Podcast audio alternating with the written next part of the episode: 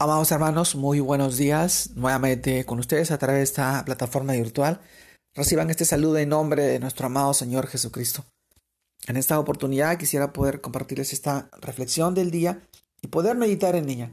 El tema de hoy día se titula El amor. El amor. Y esta vez vamos al libro de Primera y Crónicas, capítulo 13, versículos 5 al 7, que nos dice, Primera Corintios, perdón, 1 Corintios capítulo 13 versículos del 5 al 7, que dice, el amor es sufrido, es benigno, el amor no tiene envidia, el amor no es jactancioso, no se envanece, no hace nada indebido, no busca lo suyo, no se irrita, no guarda rencor, no se goza de la injusticia, mas se goza de la verdad. Todo lo sufre, todo lo cree, todo lo espera, todo lo soporta. 1 Corintios capítulo 13 versículos del 5 al 7. El amor. Amados hermanos, existe una tendencia natural del ser humano a amar, puesto que desde que nacemos recibimos amor, y por ende a medida que crecemos nosotros también brindamos amor. Como todo en la vida también aprendemos a amar. La pregunta es, ¿amamos correcta y verdaderamente? Sorpresivamente, a pesar de que tenemos ese instinto natural a amar, la mayoría de las personas tienen un concepto errado del amor y en consecuencia aman de manera equivocada. Dicen cosas como porque te amo te aporreo o el que te ama es el que te maltrata o te pega. O piensan que amar es decir cada cinco minutos te amo, te amo, te amo o lo que sucede mucho hoy en día creer que una persona ama porque quiere tener sexo? Amado hermano, indiscutiblemente todas esas ideas son contrarias a lo que Dios nos dice acerca del amor. Hoy, como leíamos en el pasaje, amar no es buscar mis propios intereses, es no hacer nada indebido, no guardar rencor, no tener envidia, no ser orgulloso, presumido ni mentiroso. Todo lo contrario, amar es ser bondadoso, es ser paciente, gozarse con la verdad, confiar, perdonar, saber esperar y soportar.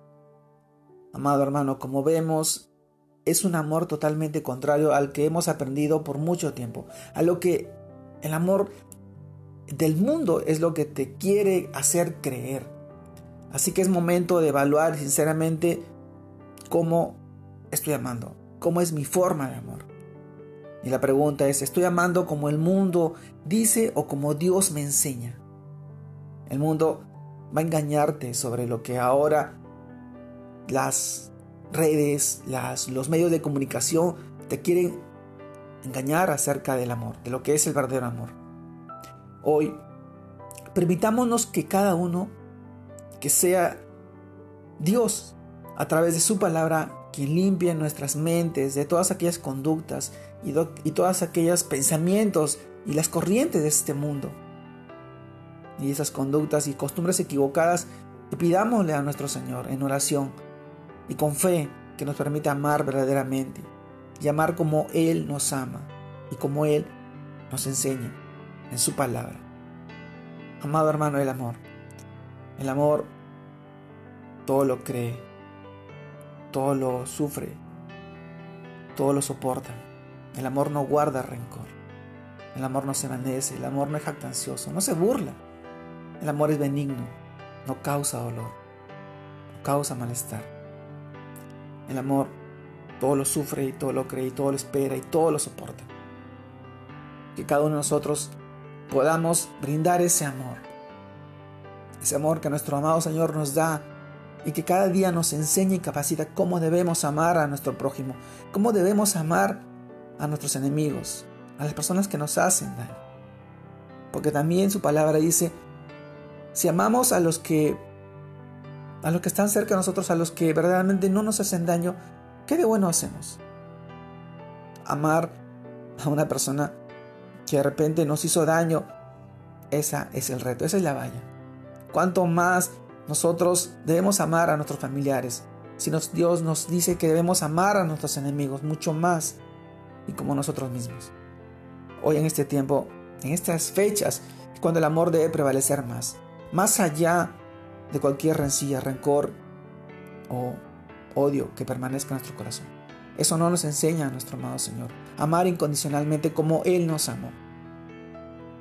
Con ese amor que entregó su vida por nosotros en la cruz, cuando nosotros estábamos perdidos en pecado y muertos en pecado. Ese amor que nos llena y nos restaura cada día a través de su palabra. Hoy te animo y te invito a amar como Él nos enseña, cada día. Te mando un fuerte abrazo. Dios te guarde y te bendiga en este fin de semana, en estos días que empiezan. Un fuerte abrazo. Dios te guarde y te bendiga.